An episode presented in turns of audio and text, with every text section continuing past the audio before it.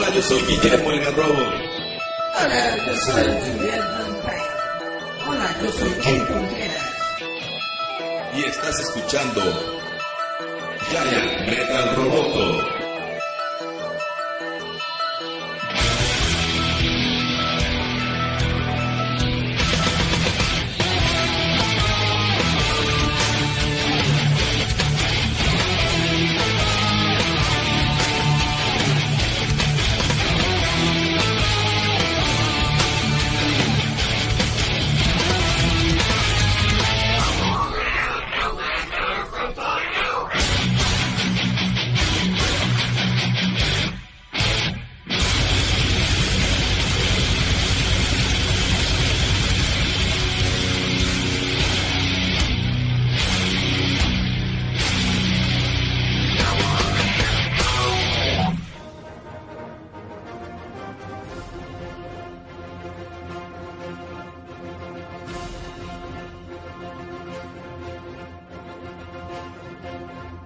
Más rápido que una bala, más fuerte que una locomotora, capaz de saltar un edificio de un solo impulso.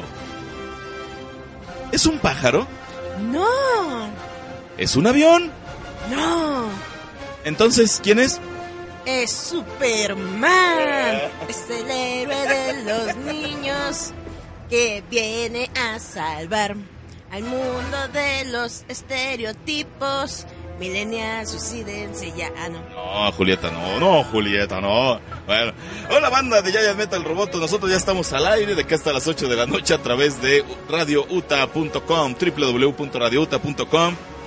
Y hoy tenemos un programa muy chido, como siempre. Hoy no tenemos invitados porque nosotros somos solos, porque nosotros solos somos bárbaros. Soy barbarísimo, como ven. Yeah. Entonces, antes de seguir aquí a mi amiga que está degustando unas ricas papas, pero que sí tiene chance de hablar con ustedes. Yo les presento aquí a la papera de la Portales Sur, Juliet Vampiro. De a 10 por 20 le cobro el chile extra. ¿Cómo lo recuerdo? Eso fue en esa.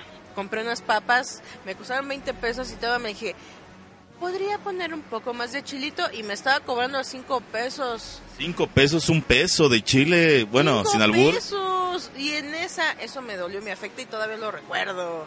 Pero hay que darle... Yo voy a saludar al, mundo antes de que regrese. Ah.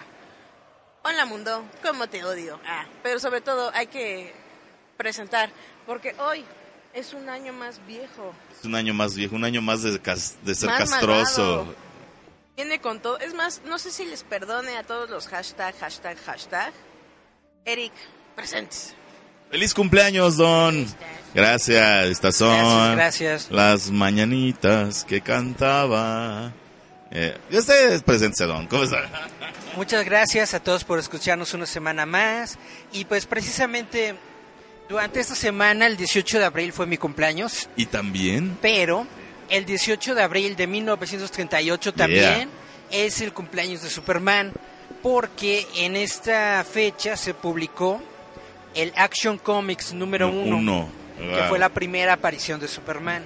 Este cómic que es prácticamente mítico porque es uno de los cómics, el cómic más caro de la historia.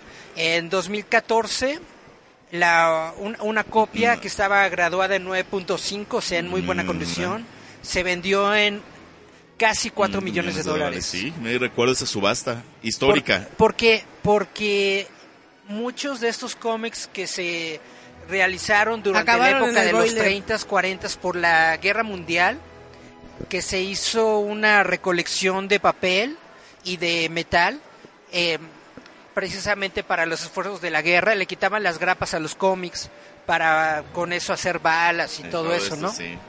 Y el papel pues se desechaba o se se reciclaba para crear propaganda y todo esto, ¿no? Entonces muchos muchos de los cómics de Superman, de, los Action Comics que salieron en esa época, desaparecieron. Se estima que en todo el mundo aproximadamente hay 100, nada más 100, cómics en diferentes Originales. grados de, estado, solamente 100 cómics de Action Comics número uno que sobreviven. Y por eso cuando están en muy buen estado se venden valen mucho. En cantidades exorbitantes. Tus copias de Bit no valen, estamos hablando de los originales. no, las copias de Bit de hecho valen un montón en el mercado coleccionista estadounidense, valen bastante. ¿Por qué valen mucho eh, Action Comics número uno? No solamente porque solamente hay 100, sino porque es la primera aparición de Superman del personaje que originó el género de los superhéroes. El género de los superhéroes. El, Sin Superman no hubiera existido. Eh, nunca el género de superhéroes. nunca hubiéramos ido a decir, ay, quiero ir a ver a Thanos. No existía Spider-Man. No, existiría Marvel en sí. nada. No existiría nada. Creado por Jerry Siegel, Jerry Siegel and Joe, y Joe Schuster. Ea. Y aparte de eso, eh, creo que es lo que digo, la mítica portada de Superman levantando, ¿qué es un autobús? Un, auto, un, automóvil. Que muchos lo han intentado hacer y usar, ¿no? Como referencia de los cómics. ¿Esa portada será la más parodiada de la historia? Yo creo que sí, ¿eh? Es que es una portada icónica. Todo el mundo, hasta gente que no sabe de cómics, ha visto la portada en algún momento. Claro. Entonces, por eso, de hecho, durante... Antes de este aniversario, el aniversario anterior, el 70 aniversario, sacaron una colección de Action Comics que estaban hechos por diferentes autores que recreaban esta portada. Ahorita en estos momentos se está lanzando un cómic que es el Action Comics número 1000. O sea, mil números después de, de, Action Comics. Y ustedes dirán, si es de, 1938, ¿a poco nada más hay mil Action Comics? Lo que pasa es que mm. El título de Superman ha sufrido variantes, se le ha cambiado el nombre, bla, bla, bla, etcétera, Sí, ¿no? Broncas de editorial y todo. Entonces, pues sí, solamente se tienen mil, Action Comics. ¿Qué es lo que estaba diciendo Luis Gantuz en la conferencia en la que fuimos de, los, Super Sabios? Estaba diciendo él, ¿no? Que los tirajes de cómic mexicano llegaban a cinco mil, seis mil, siete mil. Sí. Y que entonces no era, no era gran cosa el número 1000 de Action Comics, pero históricamente y dentro de la editorial DC y todo esto, pues es sí tiene su relevancia. No, tiene su relevancia también porque este obviamente Superman cuántos títulos no ha tenido además de Action Comics, ¿no? Entonces, ¿Dónde no salió Superman? O sea, con Scooby. No, Superman ha salido con, con medio mundo. Todo, porque otra de las cosas es el, logotipo que él trae en Lo hizo incluso Eugenio Derbez con Anabel, ¿no? No, pero el mejor era el de Alejandro Suárez. Ay, mejor que, mejor que este, ¿cómo se llama este? De Henry Cavill.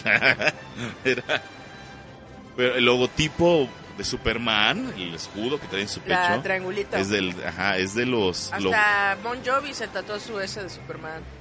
Es que es de los de los más identificables a nivel en el mundo, o sea, de los más reconocidos. No. Sin Superman no existiría su Goku. ¿No existiría qué? Son Goku. Porque está basado en... Goku... Yo no quiero tocar ese tema porque levanta muchas pasiones. Goku es un personaje icónico también, pero está basado en muchas cosas y el origen de, de Goku está basado en el origen de, de Superman, que ahorita tenemos un bombazo porque en el número 1000 de Action Comics precisamente re, rehacen el origen de Superman. Aparece un nuevo villano que dice que él fue el que destruyó Krypton y que él destruyó a los a los kryptonianos y que conoció al papá de Clark Kent. Bueno, de de Kal-El. De Kal-El. Entonces, pues no sabemos si está mintiendo, si es verdad, si van a ser, quién sabe. Es, la esta historia de Brian Michael Bendis que había trabajado por muchos años en Marvel Ahorita se lo están trayendo a DC Comics precisamente para reinvigorar al personaje de Superman. Porque cuando Superman se recreó en el nuevo 52, a mucha gente no le gustó esa historia. No. Se tuvo que hacer un retcon, se tuvo que traer de, de, vuelta a un Superman de otra tierra y lo tuvieron que fusionar, bla, bla, bla, un montón de cosas. Pero de todas formas dicen que ahorita, la verdad yo no la he leído, dicen que la historia que está ahorita en Reborn de Superman, que está muy buena. Y aún así, este, se trajeron a Brian Michael Bendis, se supone que para darle un push a Superman en sus 80 años. Me acordé de cuando la gente se iba de Televisa y aparecía en TVCK. Bienvenidos a tu nueva casa, así le hicieron este Pues hacía Bendis igual, pero Bendis bien que mal, sí, la vez de, ah, es que es un escritor muy comercial, pues es la idea de Es, el equivalente a darle su, su programa, ¿cómo se llamaba el de el de Origel? El de Origel, la oreja, ¿no? La botana, no sé la, la botana. Algo así. Esa es la, esa es la, la botana de, de... ¿Eh? Trapitos al sol. Trapitos al sol, no sé qué tanto. Porque el, pues Bendis yo creo que sí le puede dar. Es que a Bendis lo han criticado mucho por muchas historias, todo. Pero a mí no me la desagradaba cómo pues, escribía. Es, como cualquiera, ¿no? Hay, hay escritores y sobre todo como él que se le ha pasado décadas escribiendo, pues es eh, inevitable que algunas de tus historias sean chidas y otras no tan chidas. Claro, y ya, y Pero de que es prolífico y de que tiene muchas ideas, pues sí. Y el, y el... O como decimos, ¿no? Es un tan buen escritor que sabe qué vende y qué es proyecto propio.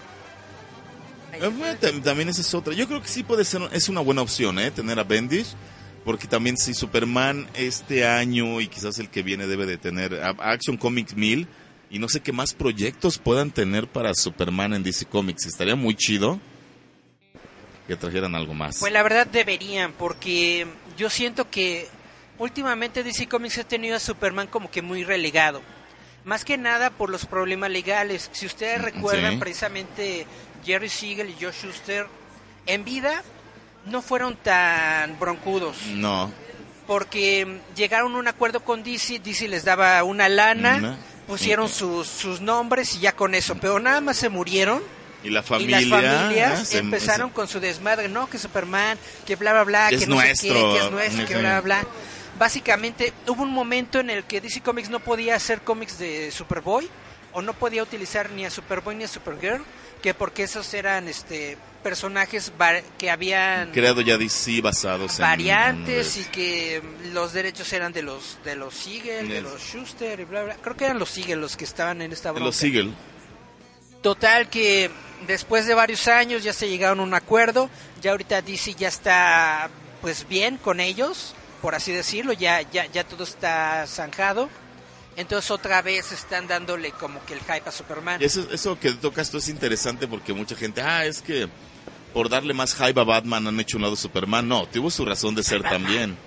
Tuvo su razón de ser también. Y si tenías el otro personaje emblemático, lo tenías que utilizar si no podías hacer tanto uso de Superman. No podías hacer tanto uso de Superman. O sea, lo que está diciendo Eric, yo lo sabía y ese es un muy buen punto. Batman es Batman, ¿no? Pero bueno, si tienes a Superman y no lo puedes usar, pues obviamente utiliza tu siguiente personaje que es Batman, porque los Finger no están haciendo no, están haciendo desmadre, ¿no? ni Bob Kane, la familia de Bob, los, Kane. no están haciendo nada, ¿no? Entonces pues usas a Batman. Me acordé ahorita de Big Bang Theory que dice cuando están disfrazando para Halloween cuando dijeron, ah, es que no todos podemos ser Superman porque nos falta altura y porte. Ah, pero era cualquiera, año nuevo. Pero dice, cualquiera podemos ser Batman. Soy Batman. Nah, luego era Howard, o sea, perdón. Pues soy Batman. No, pero ¿cómo se presentaba Superman? ¿Fue la que hice yo al inicio? O... ¿Cómo se preguntaba, presentaba? Sí, que decía que soy Kal-El, primer hijo de Krypton, ¿cómo era? Soy Kal-El, primer hijo de Krypton. El último, hijo, de, Krypton.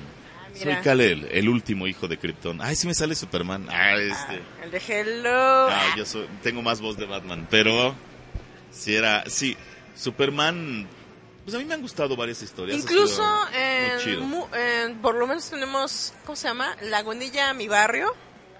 La mítica escena de niño. Superman, Superman. el niño que se avienta de la azotea. Y que se mata. Pero ahí te va. Que el, no, el niño decía que era Batman. No, ese, ese, es este cuando Kalimba sale en otra. Ah, ya. está grifiando Kalimba creía que era Batman y que se avienta, que dice, voy a brincar de ¿Y nadie le dijo al pendejo que Batman no vola, no volaba? No, que, ajá. Ok. Pero está mejor el otro, de Superman. Superman que dice, ahora con mi superpoder. Pues es que realmente ha sido, es que Superman en todos lados, bueno, sí ha tenido, tuvo una versión japonesa, ¿no, Eric?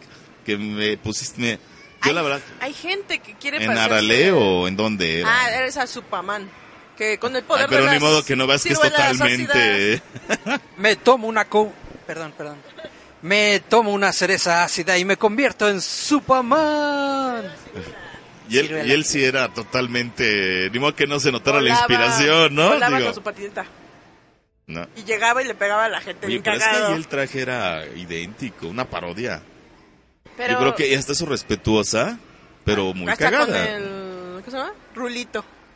Y, muchos intentaron peinarse en sus momentos como Superman porque creían que era de galán, ¿se acuerdan? claro que él tenía algo, era... es, que él definía mucho esto del reportero, era un caballero, eh, pero también Superman era un caballero, nomás que Superman obviamente mm. tenía que entrar También en, la vida moderna de Rocco hace una parodia con el hombre realmente grande, pero él está disfrazado de secretaria, no era reportero. era, Dennis la secretaria o algo así, y está. Bueno, si despuesito surge el Super Ratón, que fue una fue de las primeras parodias que hubo. Era muy chido el Super Ratón. Era Super Ratón. De yo la veía en beta esa serie. Sí, pues era muy chida. Yeah. La pose de Pancho Pantera. Ha, ha sido un referente es un referente cultural en todo el mundo.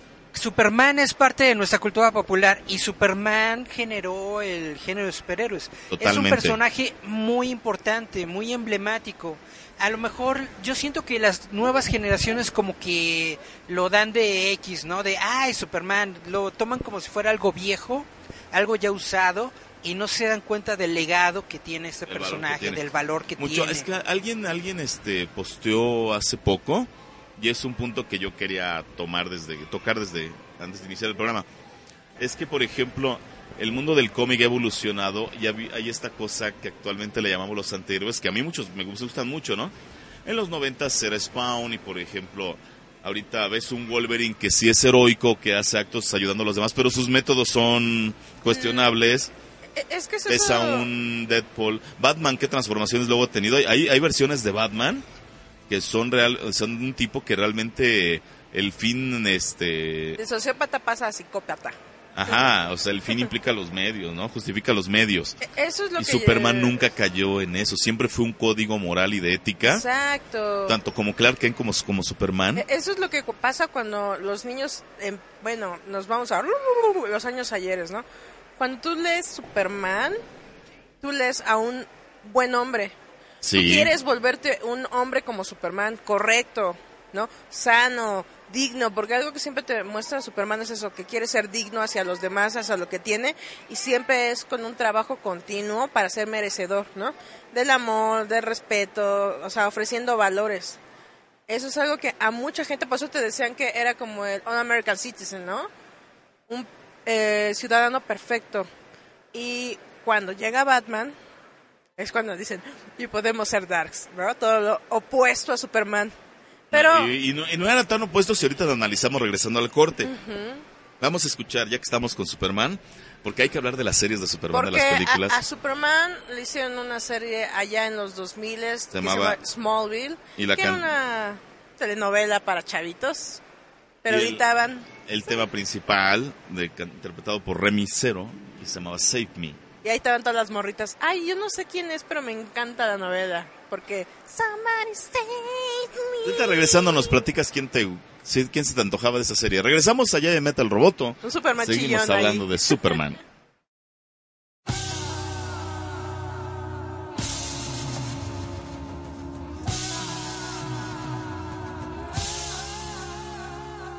Estás escuchando www.radiouta.com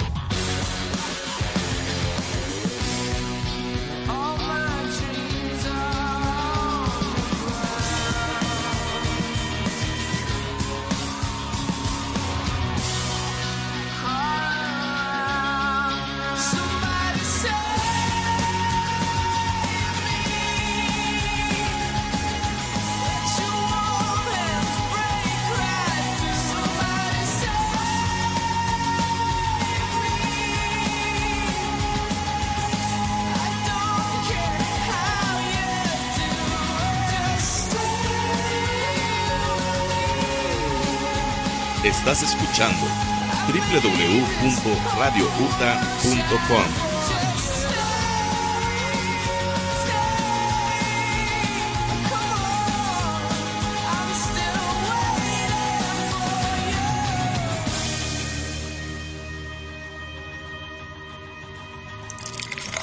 Cerveza artesanal Belcebú. Encuéntrala en todas sus variedades en Bar Uta Insurgentes. Insurgentes Norte, 134 en Santa María la Ribera. Este programa es patrocinado por Alter Plaza Uta Radio, con dirección en Insurgentes Norte número 134, Colonia Santa María la Ribera.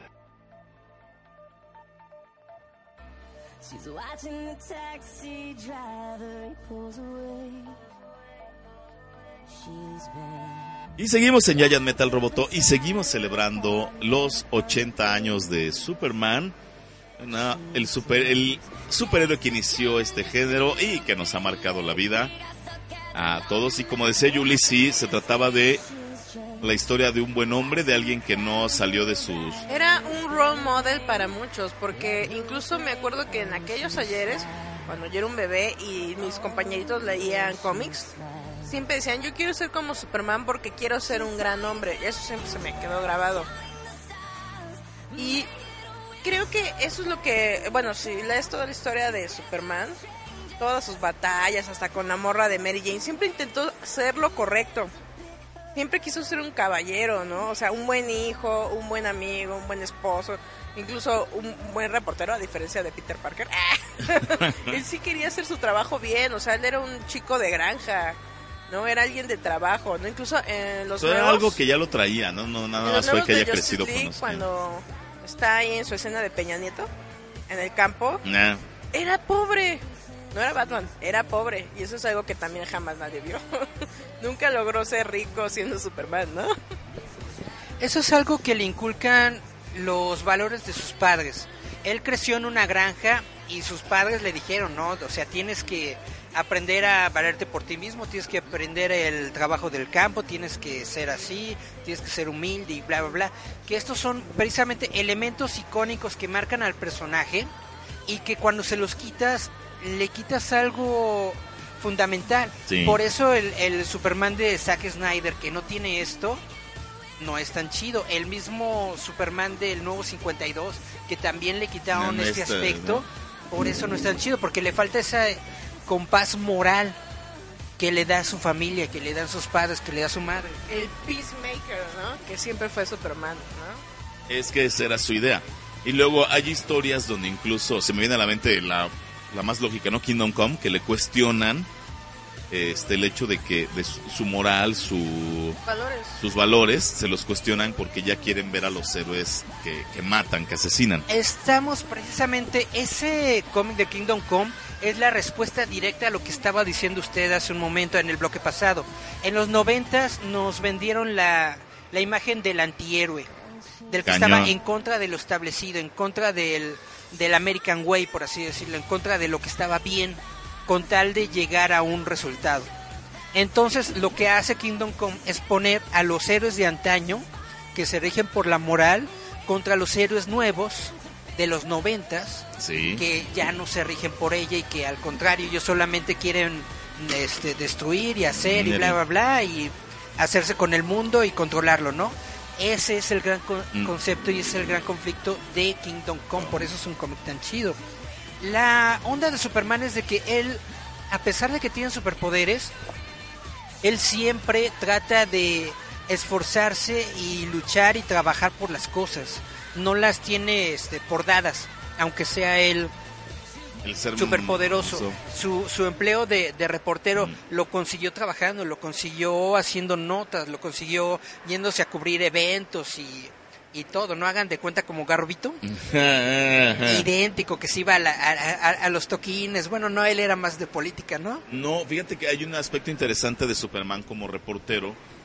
Porque me acuerdo en alguna historia que no me acuerdo quién escribió que le cuestionaban que si él tenía la mano a la Liga de la Justicia, porque él no hacía reportajes de la Liga de la Justicia, como si lo hacía Luis Lane. No, Peter Parker es de otro universo. No, pero, digo que ya es que siempre decía, oh, sígueme fotos de Peter Parker y que se tomaba fotos, ¿no? Bueno, así él se tomaba sus selfies. Bueno, en el universo DC, la que se enfocaba mucho en hacer reportajes de superhéroes era Luis Lane. Y, Media naranja, su complemento. Exacto. Y Clark Kent era mucho, él hacía reporta, es como, vamos a, bueno, voy a decir una, una estupidez o algo.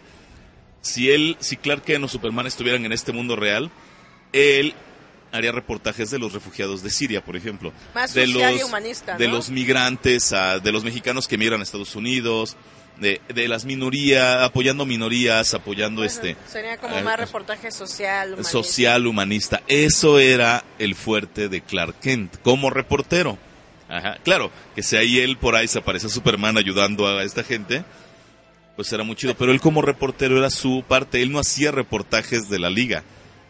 Algo que, por ejemplo, siempre me recuerdo de Superman, hicieron demasiadas parodias, es cuando está peleando y siempre salva como a la viejita, al perrito, a la hormiguita que dice, oh, camina amigo, ¿no?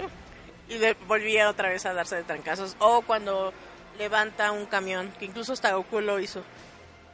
Que depende, ah, la gente grita y lo levanta de, o el tren también, eh, ¿no? Son como esas ondas que te quedas con la imagen de quién es Superman. Aparte del clásico de, ay, me quito los lentes y me abro la cala camisa y dices, porque muchos en los 90 hacían eso y eso sí me acuerdo. Te abajo su playera de Superman y te hacían que dices, ah, ah Yo me di ese gusto hasta hace como un año más o menos. Entonces, toda esa es iconografía y arquetipos que se han quedado plasmados en la cultura popular que se originaron a, a, partir de Superman. Antes de Superman no existía este concepto como tal de un héroe que tuviera una identidad secreta, aunque sí existían eh, héroes con máscara, ¿no? Por ejemplo, existía el zorro, existía el llanero solitario. No, The Mask también. No, no, ese fue después. Sí, The Mask. O sea, los de The Mask, ¿no? ¿Cómo se llamaba? Ah, The Shadow. The Shadow, ya el Super Green Hornet. el Green Hornet, exactamente. O sea, sí existía... Black Bat, influencia directa de Batman. Sí existían estos héroes, pero realmente eh, lo que hacían ellos era ponerse la máscara y vivir la vida de, héroe, ¿no? No, no, no vivían la otra vida, o sea, no tenían la contraparte humana que, que sí tenía Superman, porque Superman para él era más importante ser humano, mantenerse entre los humanos y vivir una vida normal. Bueno, o es tan importante esa vida como, la, vida de Superman de ayudar a los demás. Pero lo genial es que, insisto, era el único que se dejaba ver, los demás usan máscara. ¿no? Para resguardar su, digamos, como dice Eric, ¿no? Su parte humana, ¿no? Esos héroes de antes era, tenían esta onda de la, de la máscara. Pero más aparte, fíjate, a pesar de la época, ¿sabes qué pasaría? Eran más violentos que Superman. O sea, Superman entra con ese código de sí tengo superpoderes, pero no los voy a usar para lastimar a... A mí, ¿sabes qué me daría risa? Que el garrobito dije, ah, voy a salvar el día, se pone su máscara y todos, ay, garrobo, eres tú, y te pasa como mero, soy don fulanito, con su bigotito, ¿no? Pues de hecho, en esa época, en los años 30, 40, eh, los cómics pulp y los cómics de superhéroes todo eso eran como más violentos y la gente no lo veía mal. En los mismos cómics de Superman y de Batman, Superman ah. es Superman mata gente. Superman carga gente en el, en el, por los aires y la deja caer. Batman también, o sea... De hecho, el primer Batman mataba, a diferencia de después lo que hicieron. Son, son cosas que ya nos... Ahorita nosotros lo leemos y lo vemos y decimos, ay, no manches, su código moral, que no sé qué, bla, bla. De hecho, el código moral de no matar vino mucho después, vino como hasta los 60, 70. Hippies. Pero sí, este... O sea, sí tenía esos valores pero al mismo tiempo, se tenía la creencia o la idea de que si eres un criminal no mereces el perdón. Es que también toman ellos muchos elementos de la novela negra, que era muy popular en esos años, la novela policíaca negra. Noir. El noir. El noir, Entonces es lo que el lo que toman, pero aún así, a pesar de lo que comenta Eric, como que Superman ya no era la onda como de voy a repartir chingadazos nomás porque sí, ¿no? Bueno, aparte, no era lo mismo que Green Hornet o Shadow lo hiciera, porque Superman de un madrazo se mataba a alguien. La diferencia es que Superman combatía también, deja tú los criminales contra supervillanos de otros planetas, y acá como que Green Hornet y todo eso era más como local, como de mafias, ¿no? Como incluso la raterillo. Y de hecho, los primeros tomos de Superman también eran con gangsters y eso. A ver, más No, bueno, es, es, lo que quería comentar, que precisamente como un golpe de Superman te mata, no le podían tener todo el tiempo eh, peleando con criminales normales, humanos. Por eso se crearon los supervillanos. De hecho, ese es otro gran aporte que se originó en los cómics de Superman. Necesitaba un, una persona con tantos poderes, necesitaba un villano que también fuera superpoderoso. Entonces ahí se originó el concepto del supervillano. Claro, y es que también... Y de ahí aparece el Lex Luthor.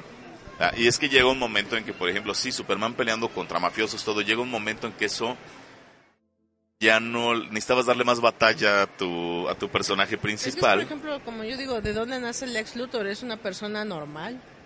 Pero... El Lex Luthor aparece ya mucho después, aunque es considerado el villano más grande de Superman. Al principio él pelea con monstruos, con criaturas del espacio y cosas así. Lex Luthor fue aparecía en las historias, pero era el clásico multimillonario que tú sabes que como que no es perfecto, no, no es eh, totalmente moral. Y era precisamente la contraparte de Superman, porque a pesar de que él es, él sí es humano, pues no le interesa mucho la humanidad, no le interesa mucho eh, salvar a los demás o ayudar, lo que le interesa es su bienestar personal y, y todo esto. Entonces era la contraparte moral de Superman. Ya después a Lex Luthor, pues obviamente le empezaron a dar esa definición de supervillano, ya le empezaron a dar su armadura, ya le dieron su kriptonita y entonces ya lo hicieron alguien que se pudiera eh, dar golpes de uno a uno con Superman. Pero en origen, Lex Luthor era villano humano. Claro. Ah, es que eso es lo que me refiero sobre lo que dijiste, que gracias a Superman se empieza a recrear cómo es la escritura sobre el superhéroe porque vi, estaba viendo unos documentales sobre precisamente eso donde se Stan Lee. Entonces, ¿cuál es el propósito de este héroe, no? ¿Cuál es la historia? Y por ejemplo, es como dices, Superman es todo lo que un humano quisiera hacer, ¿no? Vivir en paz y tener la suficiente fuerza o poder para ayudar a los suyos, ¿no? Por eso digo del ex Luthor, porque si tú eres eh, lector de cómics te das cuenta que un Batman que está cucú, ¿no? Porque Batman está bien cucú, tienen como contraparte a un Joker, ¿no? Joker está peor de cucu, pero es más humano por dentro que Batman, ¿no? Y Lex Luthor es como dices, ¿no? Superman quería proteger a esta humanidad, Lex Luthor solamente quería destruirla. Por el simple placer del YOLO. ¿No? Y eso es por, eh, por lo cual te gustaba también leer Superman. Porque es como dices, tenía todo este poder, tenía toda esta ética moral. Y de repente le llegaba cada fulano que dices, ¿y cómo podrá vencerlo ahora, no? Porque de repente era como dices, siempre el ataque a, ¿cómo se llama? Metrópolis, donde es él. Dices, y hay algo, el chiste recurrente, ¿no? De las chicas superpoderosas, ¿no? Nada más atacan saltadilla y que todos nosotros, claro, me toca hoy. ¿No? Que exactamente siempre van a atacar en la misma ciudad, ¿no? Siempre era ese mismo caos que generaba. No sé si se acuerdan que incluso de repente decían, oh, viene Superman y todos se ocultaban porque ya sabían, ¿no? Se va a poner medio peligrosa la cosa y va a salir los Cada que peleaba desmadraba media ciudad, ¿no? Pero claro, era, Y nunca le dieron las llaves de la ciudad, ah, ¿no? ¿Y cómo no? no, porque para qué siempre estaba todo bien roto, ¿para qué las quiere? pues muchos muchos de esos elementos se originaron de Superman. Como bien dices, el monstruo de la semana que va a atacar a la ciudad se originó en Superman. El, villano que tiene su plot y todo esto. Pero, de hecho, hay un momento en el que la gente de la de Metrópolis se empieza a preguntar, ¿no será que nosotros tenemos todas esas amenazas por tener a Superman? Y entonces a lo mejor nuestra gran amenaza es Superman. Y resulta que Superman se va al espacio y aún así siguen llegando amenazas a Metrópolis y entonces necesitan Metrópolis de todas formas tener otros otras personas que lo que la protejan mientras Superman no está. Pero es que eso es a lo que yo quería decir, o sea, de qué tan profundo es el personaje porque cómo eh, se profundiza su lado humano cuando hace su fortaleza de la soledad. No solamente para ser medio gay, no es cierto, también para muchas cosas. Y el lado también más humano que es Luis Lane porque también cuando se nos ponía muy loco, se, ponía bien loco, era la única que podía como apaciguar las aguas, ¿no? Su morra y su La, la chichi es la chichi. Y, todavía le tocó una bien flaca, porque dijéramos la Mary Jane todavía está, la dibujaban bien carnes, pero la, la Liz era bien flaquita, ni caderas tenía, ¿no? A Liz Lane le fueron poniendo más Dependía quién, quién la dibujaba. porque a Mary Jane se me dijeron, esta va a ser carnuda, ¿eh? Carnuda desde que nació. pues es el sentido de estética que se tenía en los años 30, 40. Eh, el, la belleza femenina era como que más menudita, más elegante. Y en los 60 que, que se originó Mary Jane, 70 de hecho, a Gogo y todo esto, la el estándar de belleza era más curvilíneo, más llenecito. Va, va evolucionando, pero sí tienes toda la razón.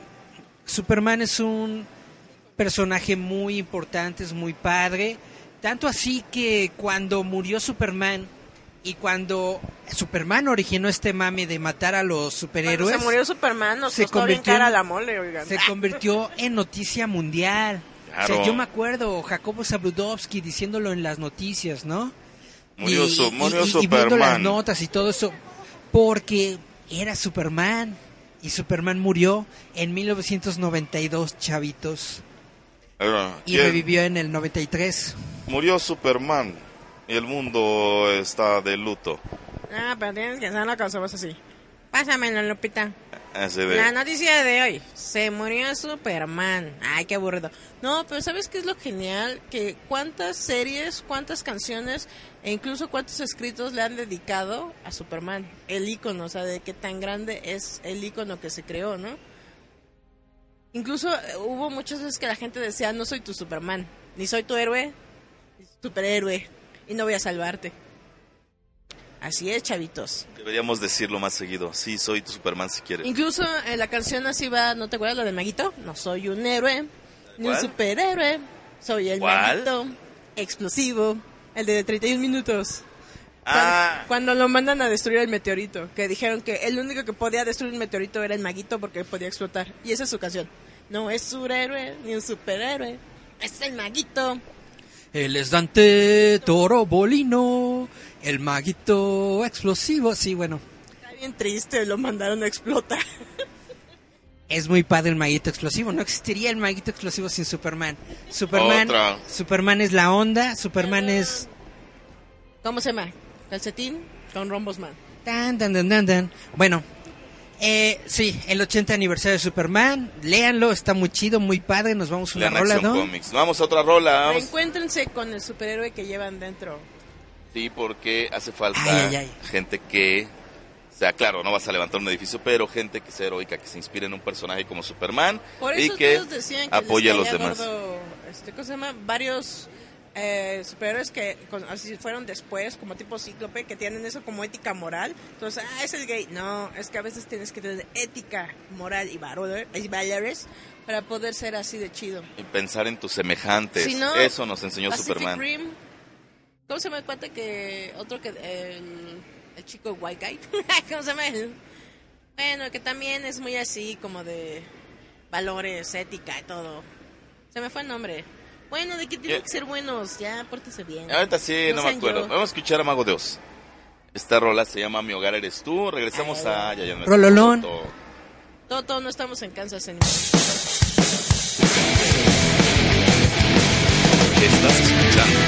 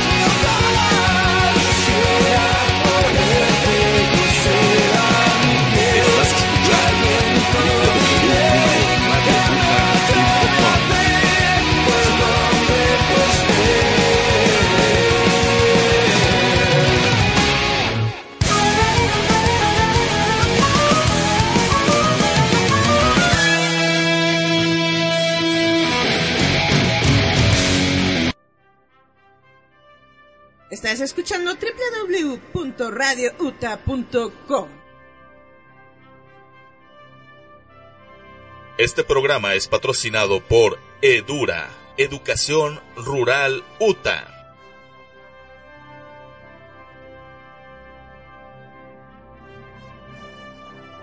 Ya estamos de regreso, seguimos en Giant Metal Roboto y pues sí, como decíamos, Superman puede ser un gran ejemplo de vida, puede ser ¿Quién, ¿quién hizo la canción? ¿Cepillín o Chabelo? Chabelo. Ah, mira, Es que esa canción la podemos poner de fondo. Adiós, Superman, bye, bye, bye, bye. Adiós. Vienes cuando hay problemas, uh, te vas cuando Y, y aparte muchos veían a su papá como Superman. Porque decían, wow, mi papá que levanta todo, ¿no? O sea, siempre era como eso de, ah, el superhombre. y luego ya de repente llega tu mamá más fuerte que nunca, uh, levantar un boiler. ¿No? Es que aparte hay, hay cosas muy simpáticas que luego Eric se ha peleado en las redes sociales sobre Superman. Por ejemplo, eh, lo que tuvimos esa discusión de la ropa. De por qué ¿De los no calzones? sangraba y, Ah, y por qué no se nos alborotaba. Y Eric dijo que era porque era alienígena y era cool. Bueno, quería mencionar que precisamente en el Action Comics número 1000 vuelven los calzones rojos Sí. sobre la ropa, que es un es algo icónico de Superman, no sé por qué se lo quitaron, pero ya Porque regresó. había quien se quejaba que Pues era ridículo la- la- por la los gente, tiempos. La gente X ñoña, bla, bla. Bueno, ya regresaron los, los calzones. Eh, esto que está mencionando Julieta vino a raíz de la serie de televisión de Superchica, de Supergirl, porque un chavo estaba diciendo, ¿no? De que cuando Supergirl se pelea, que no se le mueve nada. ¿no? De que el traje es- es- el traje está normal, que no se que no se despeina, que nada, que bla sí, bla. no, no, no. Pero en otras series de, de DC Comics sí este No, su Se les- comentario fue porque dijo que se agradecía que un superhéroe pudiera ser humano y se le rasgara el, la- el traje y se sangrara y todo. Y tú hiciste el comentario de que obviamente a Superman no le pasaba eso porque era un alien. Y era otro tipo de batallas y no sé qué. aparece a- aparece hasta el final. Lo que pasa es que si has leído los cómics, los trajes de, de Superman y de Supergirl no son ¿Iguales? no son iguales. Sí es cierto, tienes, tienes toda la razón, era la, la comparación con Superman y Supergirl, porque a Supergirl, a Superman no le no le pasa eso, no se le rasga el traje ni Y nada. se despeina. Y a Supergirl es que sí. moco de gorila. Ah. Porque si ves la serie de Supergirl, el trajecito que trae ella Se se lo hizo su, hermana. su hermana en una máquina de coser, ¿no? Chucu, chucu, Acá, chucu, haciendo de cosplay, la hermana. Vámonos a la parisina, mana. Ah. Y el traje de Superman por, y el traje de Superman está hecho con tecnología kryptoniana, viene de la, la capa, se supone que es la cobijita con la que lo envolvieron cuando era bebé y venía en su Los calzones son los del capsulita, ¿no? y abuelito, cosas así. Entonces por eso la, la ropa de Superman tiene una protección más grande, Tiene una, una resistencia más grande al todo esto, ¿no? Y por eso sí se pueden eh, madrear a Supergirl y a Superman no. No, pero también algo que me habías dicho sobre qué tan fuerte era Superman eh, fue lo del cabello. Que estaba según en... Sí, lo que pasa es que también él estaba diciendo que no se le mueve ni un cabellito a Superman cuando, cuando pelea. Y lo que pasa es que dentro de los cómics se dice de que todo el cuerpo de Superman está irradiado Aparte con energía, todo su cuerpo es invulnerable. Y, to- y no solo eso, sino que la masa de Superman es más Densa. es más densa. Entonces, inclusive aunque esté peleando y esté haciendo un montón de cosas y se lo estén madreando, el cabello no, no cambia de, de forma o de dirección o de posición porque el aire no lo afecta de la misma manera. O Le la, hizo lo que el viento Juárez, nada. cuando, cua- cuando lo golpean, la, la fuerza de, ¿cómo se llama? De reacción, de fricción. Mm, No lo eh, afecta de la misma manera, no afecta a su cabello de la misma humano. manera porque su cabello es más denso, su cabello es más resistente. Claro, de hecho. Y entonces por ajá. eso el peinadito con su cairelito Que nunca se mueve. que dura todo el tiempo, De ¿no? hecho, yo nomás me acuerdo una historia donde, por ejemplo, este, que estaban peleando en África o en Sudamérica y sale un nativo con una espada. Superman así de, ay, pues no manches, ahorita lo Ay, rápido lo inmovilizo. Y saca Es un la... guerrero, no, ¿cuál la No, lo que pasa es que le suelta un espadazo y le corta un mechón de cabello y, ahora, ¿qué onda? Y ya no me acuerdo quién iba con él que le dice así de, güey, está irradiada con sol rojo esa espada, ¿no? Así que ah, ahí no eres tan, este... Hay un porqué. Ajá, o sea, es la única vez que vi en alguna historia que le podían cortar el cabello. Porque decía Eric que su cabello es tan fuerte que, que tenía una tonelada colgando de un pelillo. Yo soy muy fan de todas las películas de Christopher Reeve, hasta de Superman 4, La búsqueda de la paz. A mí me encanta esa película, no sé por qué la gente la, la detesta, me gusta mucho. Y precisamente... Te dice libro cósmico, todo lo que tú ames, alguien debe odiarlo. En, en esta película hay un museo en donde hay una exhibición sobre Superman y tienen una bola de acero que es de 100 mm, toneladas, una onda así, que está suspendida con un solo cabello de Superman. Y entonces lo que hace el ex Luthor es se roba ese cabello y de ahí clona a Superman para crear al villano de, la película. Es muy chida esa película. Oye, aparte de eso también ha sido un gag entonces, sobre lo del Superman bizarro. Pues dicen, ah, es mi gemelo bizarro. Bueno, otro parámetro que quedó. Eso, eso del cabello, años después lo retoman en la serie donde sale Terry Hatcher y se me olvida el nombre de Superman. A mí me gustaba esa serie. Kane? Dean Kane. Dean Kane. A mí me gustaba esa serie. Había quien decía, ay, no, que nefasta, que horrible. A mí se me hacía. quedaba re bien. Pues se veía bien. Parecía mexicano, decían por ahí, ¿no? Pues de hecho, a partir, según yo, a partir de esa serie, hicieron a Superman como que más morenito, porque hasta en la serie animada no era blanquito, blanquito, sino que estaba medio morenito. Estaba todo tostadito, bien y Esa serie animada también muy buena. La... Eso sí, Superman siempre va a tener su quijada, ¿eh? de galán bueno, de los en, esa, en esas series, en esos cuando tanto Superman como Batman todos estaban bien quijarudos. era, era este... Hasta, ¿cómo se llama el de He-Man? El Joker. El que tiene la quijada. De... Ese. bueno, Superman siempre tenía su... Porque Superman era galán, vaya, aunque él no en actitud igual no, pero sí era un Era tímida gaviota. Era tímido. Todo. Será igual el los estándares de belleza o de estética eh, de, los hombres de esa época que eran de con quijada cuadrada, ¿no? Y así machotes, como no sé. las estrellas de la época era Clark Gable. Eh. Clark Gable, exactamente. Redford, así. No, yo creo que Eric habla de un parámetro mucho más atrás. Clark Gable era. Ay, estaba bien. Bueno, cualquiera que vieron en Box Bunny, esos. Mira, o sea, galán de la pantalla de los 30 40 así era Superman. Era era eh, fue creado como con ese estilo estilo de, físico. Se le agradece que no fuera güerito. Pues es que no no estaban tan de moda los rubios en esa época, ¿no? Eso ya viene siendo va por etapas, ¿no? Pero está muy bien, está muy bien porque te identificas más. No, Clint Eastwood, me acordé. Bueno, pero él era más como el macho rudo asqueroso, ¿no? Él era el Wolverine de sus ayeres. Ah, ajá. De hecho, sí, Clint Eastwood es más como Wolverine, es más como acá... Cochinote todo sucio. No como... o sea, caballero mugroso. Y Superman tenía hasta donde y Superman siempre, tú te lo imaginas un tipo que siempre estaba limpio, ¿no? Por decir algo. se pasaba de jaboncito. Y era, yo creo que sigue siendo de los superhéroes que si lo pones como a He-Man a dar consejos, se la crees. Porque hay muchos que no se la creerías. no, el de He-Man está genial, dando consejos. Y otra de las cosas era, por ejemplo, eso del disfraz, de que con ponerse las gafas y quitársela. Ya Garrobito lo comprobó en carne propia y dijo que sí, sí pasa. Bueno, yo lo compré con la chava, pero, pero fíjate bien en algo, porque Eric tocó el tema de Christopher Reeve yo creo que él fue el que nos hizo creer con tu mamá que sí se podía. y tu tía se fueron arregladas a la iglesia y Garrobito les dijo quién las viera. No, no, no, eso ya, ahí sí sabía quiénes eran.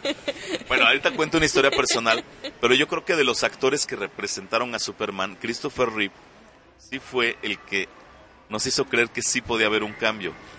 Porque él no solo eran las gafas, al, la actitud, la, actitud, la expresión de su rostro, su postura, porque como, como, como Clark Kent él se encorvaba. Y eso sí te da un cambio de rostro. Y obviamente al alterar el peinado. Él a mí me hizo creer que sí era posible que el disfraz de Superman sí podía funcionar en la vida real. Esa escena en Superman 2 es muy padre, de hecho, cuando le va a revelar su identidad a Luisa que te das cuenta de eso, porque él está encorvado. él está encorvado y se ve diferente. Y entonces, cuando se empieza a quitar los lentes, poco a poco se empieza a enderezar y saca el pecho y tú dices, güey, Ahí te das cuenta. La Lisa Lane dijo, va a haber acción, papá. No, ella pensó en eso, pero... Chicos, chicos, recuerden, tomen nota, actitud ante todo. Es que él, él, él dije, si me hizo creer en esto, porque ya, por ejemplo, ves a Dick Kane o ves a Incluso Henry Cavill de repente así de güey, o sea, no, no tanto. Es que es como Christopher Reeve sí me lo hacía creer. Como cuando uno tenía a sus mamás en los 80, que de repente eran toda furia, de repente te hablan, bebé. Dices, ay, no, ya valió. Algo aquí pasa y no es bonito. Cuando tu mamá se endulzaba, sentías todo algo dolor en tu cuerpo que dices, ah, ah, ah", porque sabías que algo malo. Es que en la vida real sí me pasó, ya de, creo que hay gente así hay una amiga, toda vez en le invitamos al programa, que siempre de lentes y con el cabello amarrado, ¿no? Y de pants y así. Y, el, día que la, el, día que, el día que la veo acá bien sexy, cabello suelto y de cara, se me acerca y me saluda, hola, ¿cómo estás? Y yo así de, ah, qué, o cómo? hola. ¿Quién es? No mames, ¿quién es? ¿Quién es? Y esto fue un, algo real, o sea, una, una cosa como de Superman o de Supergirl en la vida real, ¿no? Y hasta que me la quedo, ay, no mames, es ella.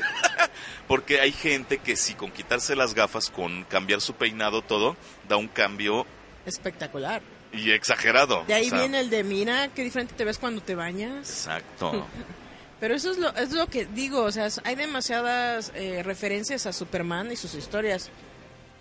Incluso el Salón de la Justicia. No, no, no, no, no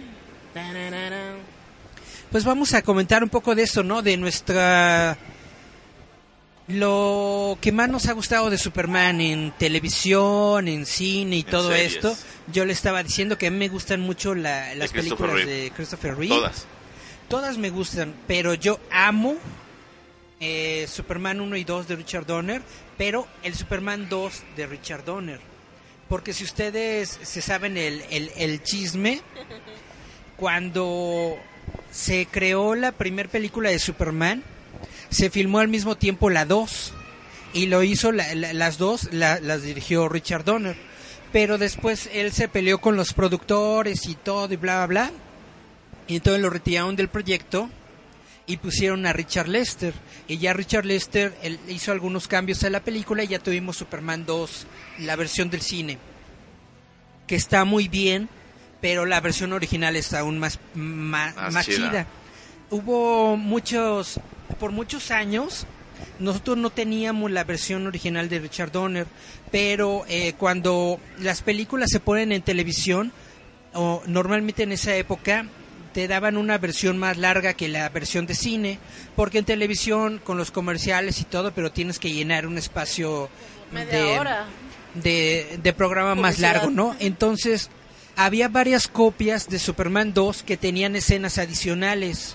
Inclusive aquí en México llegaron a pasar, en, Australia y en varios países. Entonces, de esas escenas extras que salieron en la televisión, las personas crearon su propia versión eh, a raíz de, guiones y de notas que se sabían de escenas que había hecho Richard Donner. Y con eso crearon su propia versión de fans de Richard Donner y se le llamó la, la restauración de Richard Donner. Se volvió tan popular y tan famosa que Warner dijo, ah, no, le vamos a entrar también este tren del mame. Y entonces, hace como unos 10 años más o menos, Warner ya sacó de manera oficial Superman 2 de Richard, Donner. Scott. Es buenísimo. tiene exactamente todas estas escenas extendidas y, y todo. Tiene un final alterno. Es muy padre, muy... Búsquenla. Poder añoño internet estará, Eric? Creo que está, creo que está, sí, bueno, en internet encuentras todo, ¿no? Pero Pero hay cosas que te tardas mucho más, ¿estás de acuerdo? por, ahí te lo encuentras. Realmente, si no la han visto, es muy recomendable. Si ustedes han visto Superman 2, la versión de cine, Superman 2 de Richard Donner no es diametralmente opuesta, pero sí es muy diferente en varias cuestiones. A mí lo que me gusta a veces pensar es algo que dijo Stan Lee sobre la creación de los superhéroes, que fue siempre vamos a buscar a ser un inadaptado adaptándose a la sociedad, ¿no? Y creo que Superman es como, ahorita que cometemos fuera del aire, como el Capitán América, ¿no? El American Boy, ¿no? Como le dicen también, el, el último Boy Scout, ¿no? O sea, esa persona que siempre va a ser como la voz de la razón, aunque lo pates miles de veces, ¿no? Uh, mencionas a Stan Lee, que, es el único personaje que él siente celos de no haberlo creado él.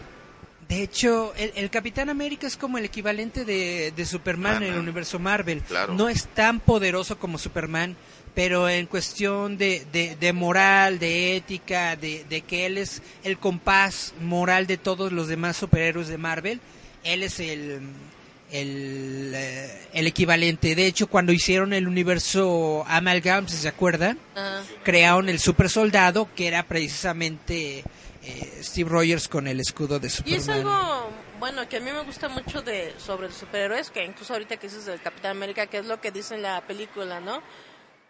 Yo estoy pretendiendo ser un héroe para ellos, pero no lo soy. Esta gente necesita un superhéroe, ¿no?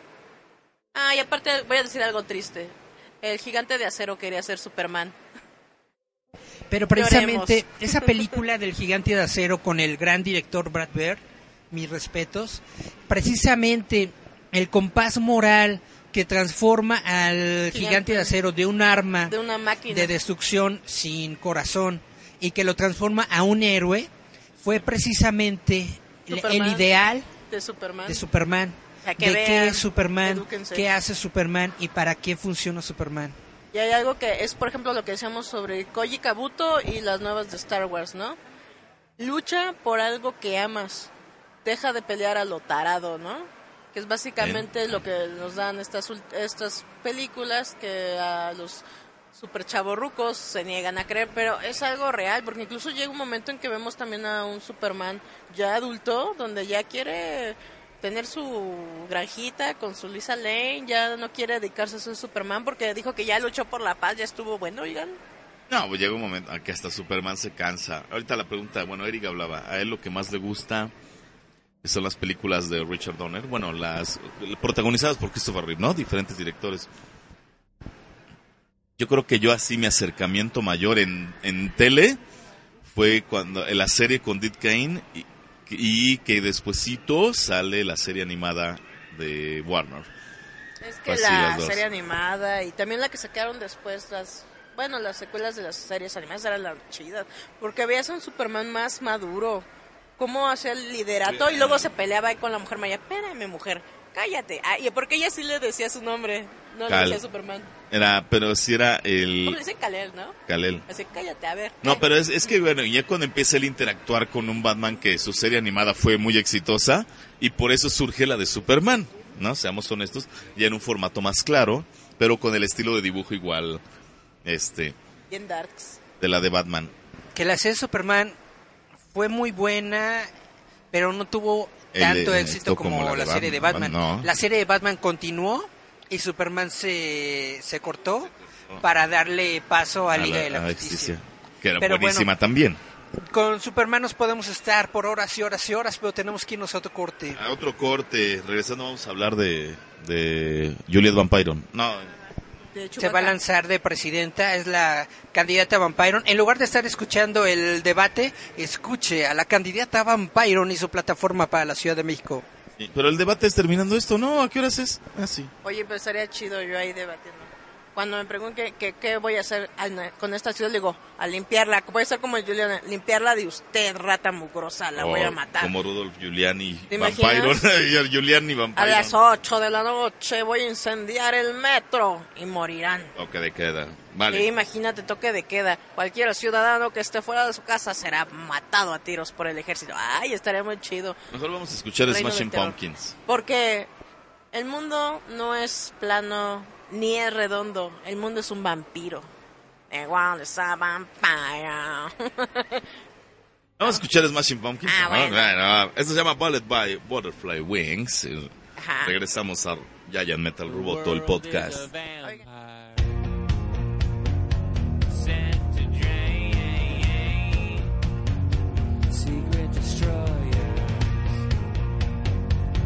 Estás escuchando www.radiouta.com.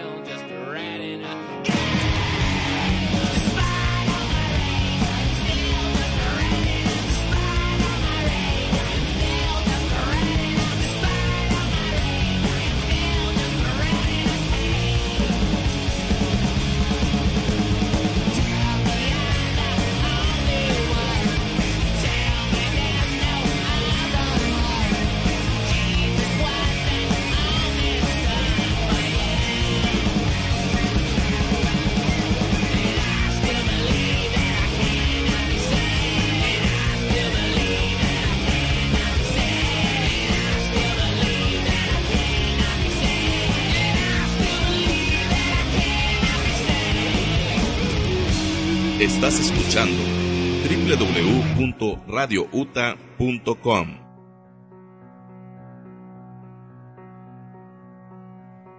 Estás escuchando Giant Metal Roboto a través de www.radiouta.com. Recuerda que este programa es patrocinado por Uta Bar Insurgentes con dirección en Insurgentes Norte, número 134, Colonia Santa María La Ribera.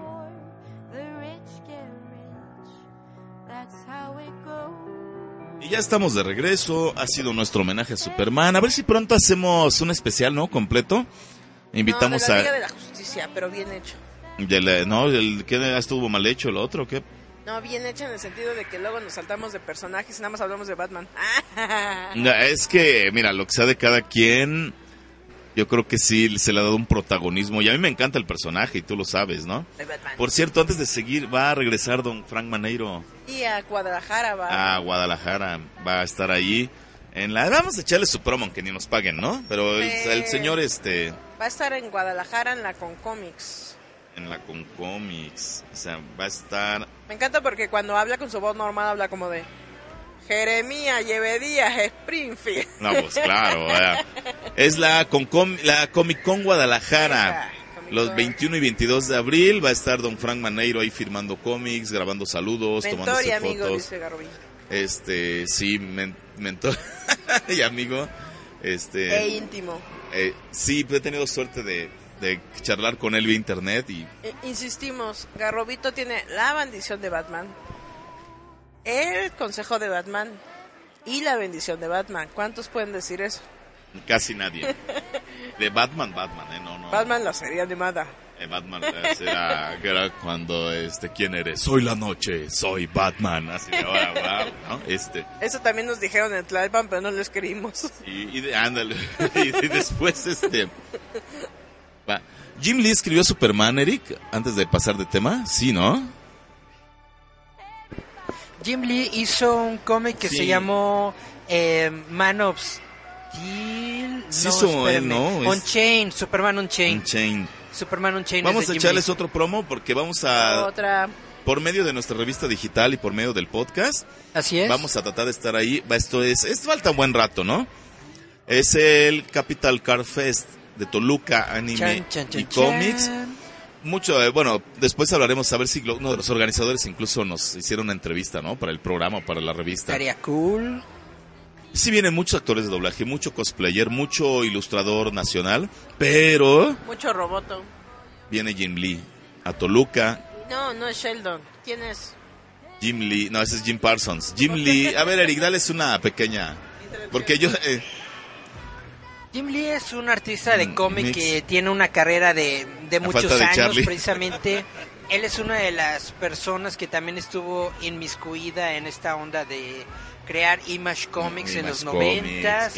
Él es muy, este, es muy conocido por su estilo de, de trazo, por sus dibujos. Es uno de los artistas que, que es muy muy tiene un sello muy personal. muy querido por los fans porque tiene un estilo muy, muy, muy padre. Y más aparte de un artista que trabajó muchísimo, Eric, ¿eh? Trabaja un montón, trabaja un montón para, para Marvel, estuvo en un rato en DC. Ahorita no me acuerdo qué editorial está, pero todo el tiempo está trabajando. Bueno. Y todo el tiempo con la misma calidad. Si no nos creen, búsquenlo en Google. No sé, es, va a estar en Toluca. Es el primero y 2 de diciembre en Toluca, Estado de México.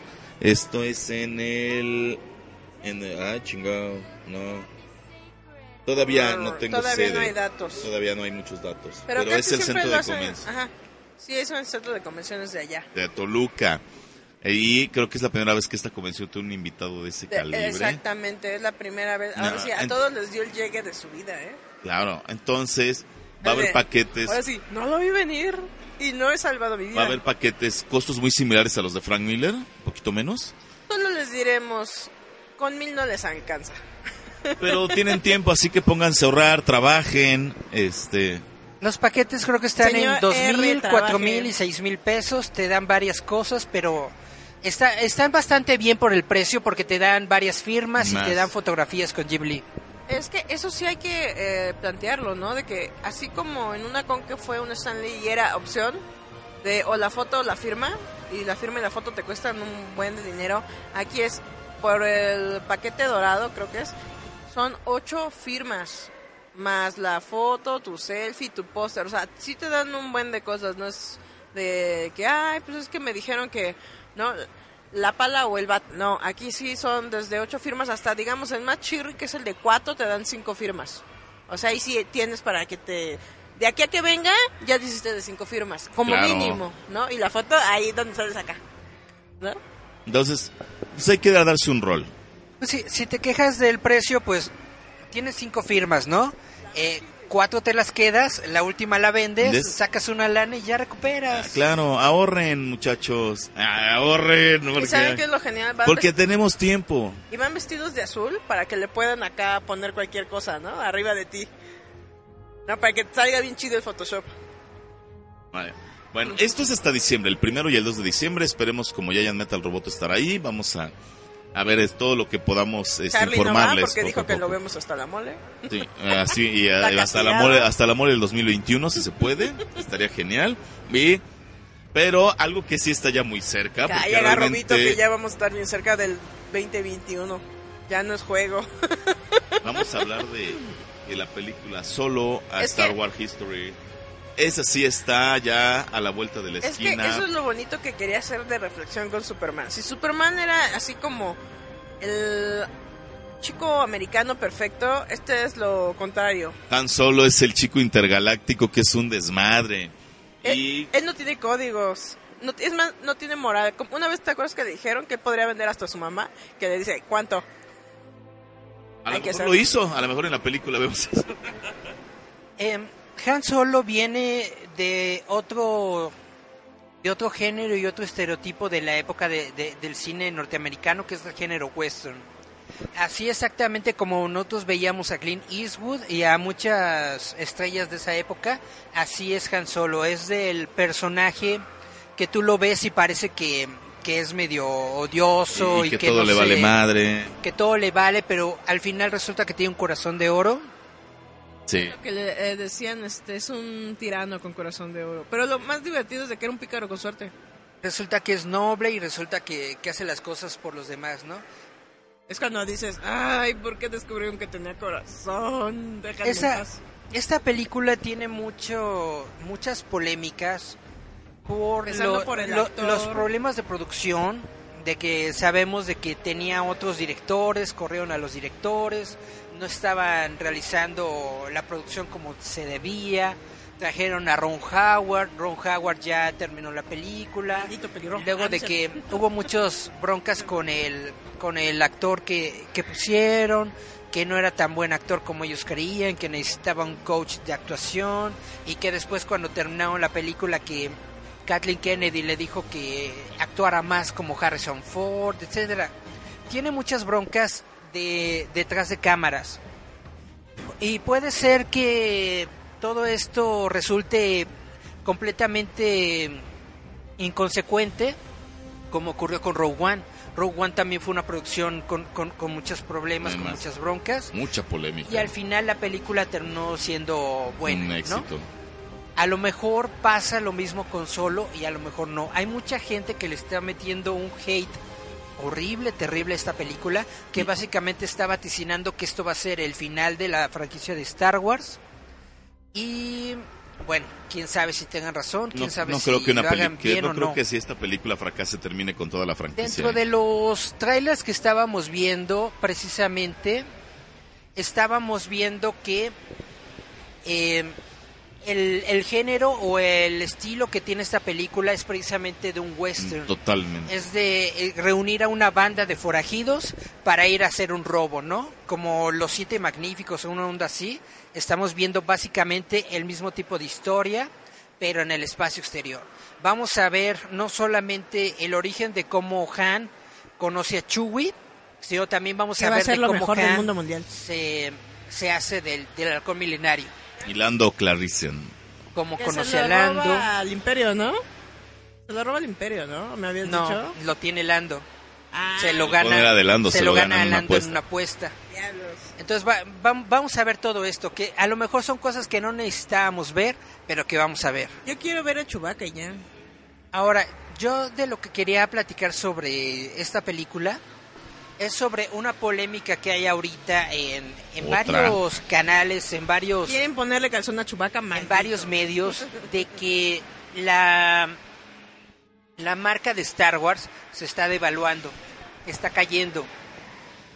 Hubo una época en la que los juguetes de Star Wars era el juguete que Sí. todo el niño buscaba, que lo ponían en los estantes y, y los estantes se, se, se vaciaban, porque toda la gente quería estos juguetes. Y resulta que el año pasado, cuando fueron los últimos Jedi en la precisamente en la época navideña, pues todos los estantes estaban llenos de juguetes de los últimos Jedi y los juguetes se quedaron ahí, Sí. no vendieron como habían vendido.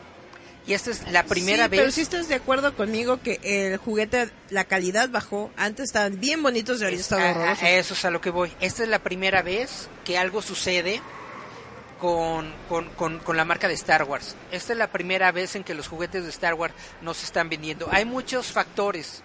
Como bien dice Julieta, hay mucha gente que le está echando la culpa a la calidad, que prácticamente están sacando cualquier cosa con el nombre de Star Wars con tal de vender y que ya no se están fijando en la calidad, ya no se están fijando en los valores Yo de producción de los productos.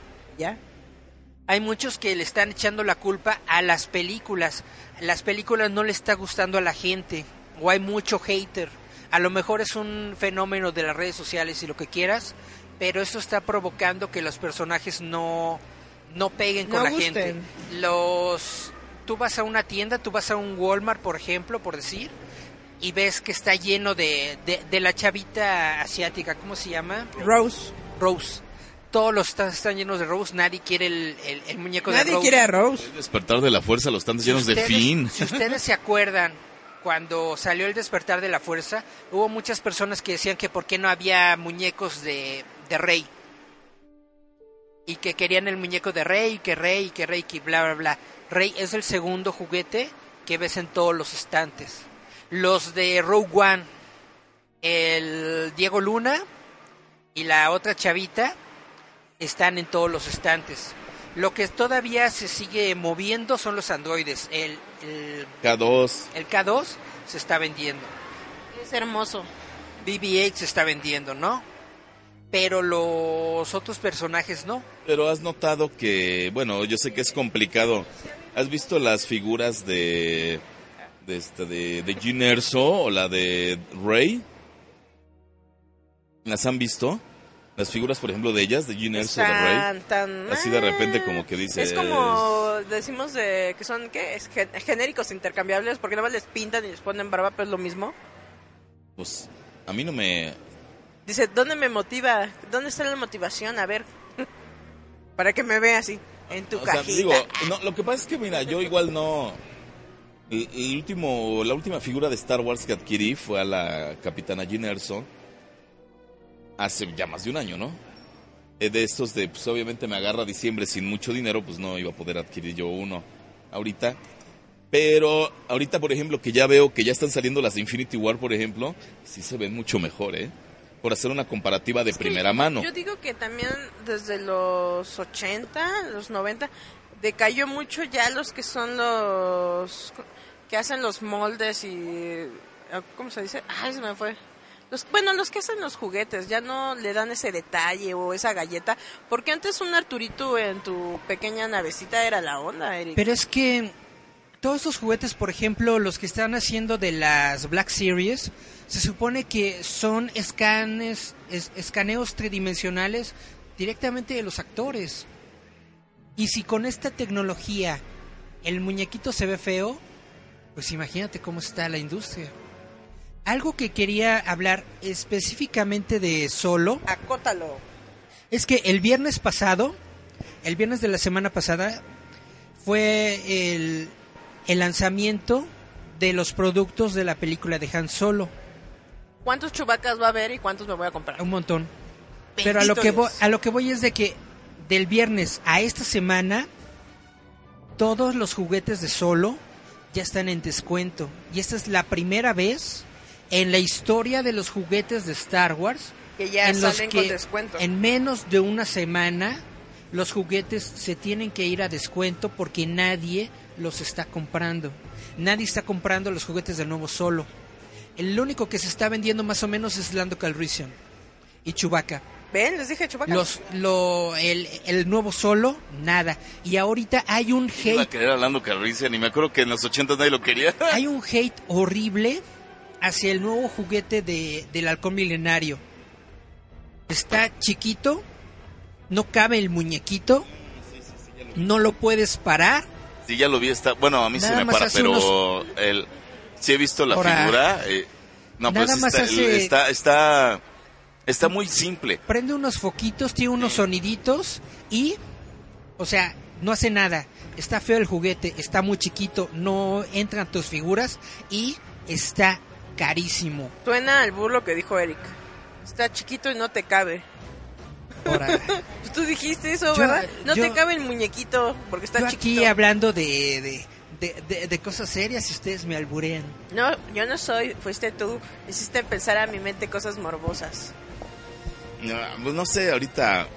Yo creo que hay una devaluación y es como hemos dicho desde antes ya estamos en otra sociedad donde ya el juguete no ya no es chido. Ahora es, cómprame una tablet que tenga 125 gigas de memoria. Ya no es como antes que realmente, como dices, yo quería el muñeco de Darth Vader a ver si le podía quitar la maldita, ¿no? Casco a ver cómo era. Ya no es cuando uno quería el Arturito nada más porque se le movía la cabecita y estaba acá brillosito. O sea, ya no son los juguetes chidos de antes, porque antes podías volar tu imaginación. Ahorita los niños quieren todo demasiado eh, artificial. ¿Por qué? Porque la sociedad... Más rápido, peladito de la boca, ¿no? no tanto pensar. incluso, o sea, si te fijas con las nuevas películas, sí, a lo mejor ya bajó, eh, digamos, la calidad de la película o del guion, pero porque no quieren adaptarse a las nuevas juventudes o a lo mejor las nuevas juventudes ya están muy podridas de lo de que ya tienen tanta información en la mano que ya no quieren soñar ni leer ni nada porque dicen, ah, esto en Google. O sea, como que perdieron eso tan bonito que antes teníamos, ¿no? Es como te digo, antes para tener cierto X eh, dulce tenías que ir a Reino Aventura, porque solamente ahí vendían los dulces gringos, ¿no? Ahorita ya es como, ah, no importa, lo pido acá en, Amazon. En Amazon, sí, me lo traen en dos segundos. Bueno, pues nos vamos a un corte, pero para el siguiente bloque les voy a dejar una pregunta que me la contesten. ¿Ustedes creen que el tener una película de Star Wars cada año le está haciendo mal a la saga? Ahorita me responden en el siguiente bloque. Vale, vamos a escuchar a Green Day y se llama Basket Case. Porque ya la juventud está podrida, chicos. Ya no tenemos nada bonito. Ahora sí, como dicen, por eso no podemos tener cosas lindas por ustedes. Ah, qué mal pedo. Bueno, regresamos. No me importa si quieres ser arquitecto.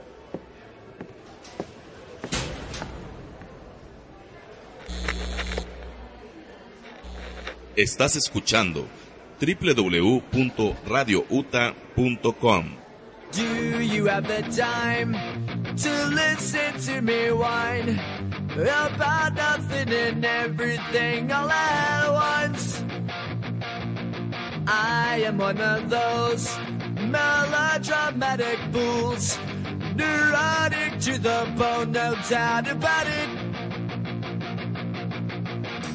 Sometimes I give myself the creeps. Sometimes my mind plays tricks on me. It all keeps adding up. I think I'm cracking up. Am I just paranoid? Am I just up? I went to a shrink to analyze my dreams. It's lack of sex that's bringing me down. I went to a whore. He said my life's a bore. Choke with my whited cause it's bringing her down. Sometimes I give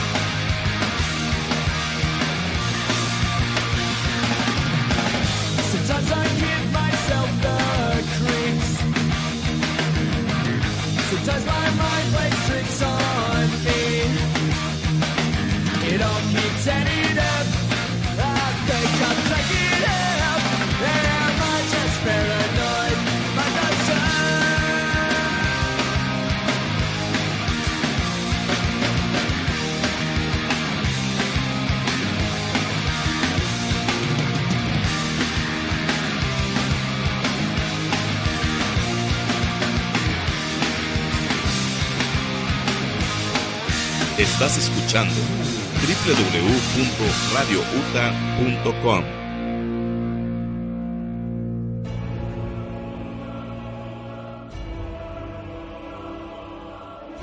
Hola amigos, yo soy Charlie Romero y nos están escuchando por Radio UTA.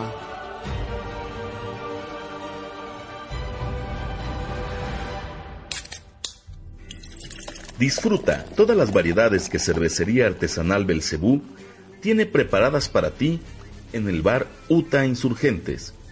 Insurgentes Norte 134, Santa María la Ribera.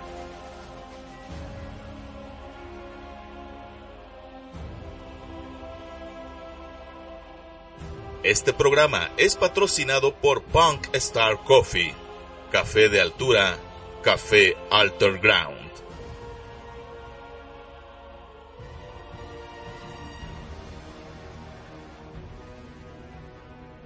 Bien, ya estamos en nuestro último bloque y seguimos. Pero Eric nos deja una pregunta interesante, donde él nos pregunta que, ca- que si una película, si cada año hay una película de Star Wars, si eso va a afectar a la franquicia, yo digo que sí.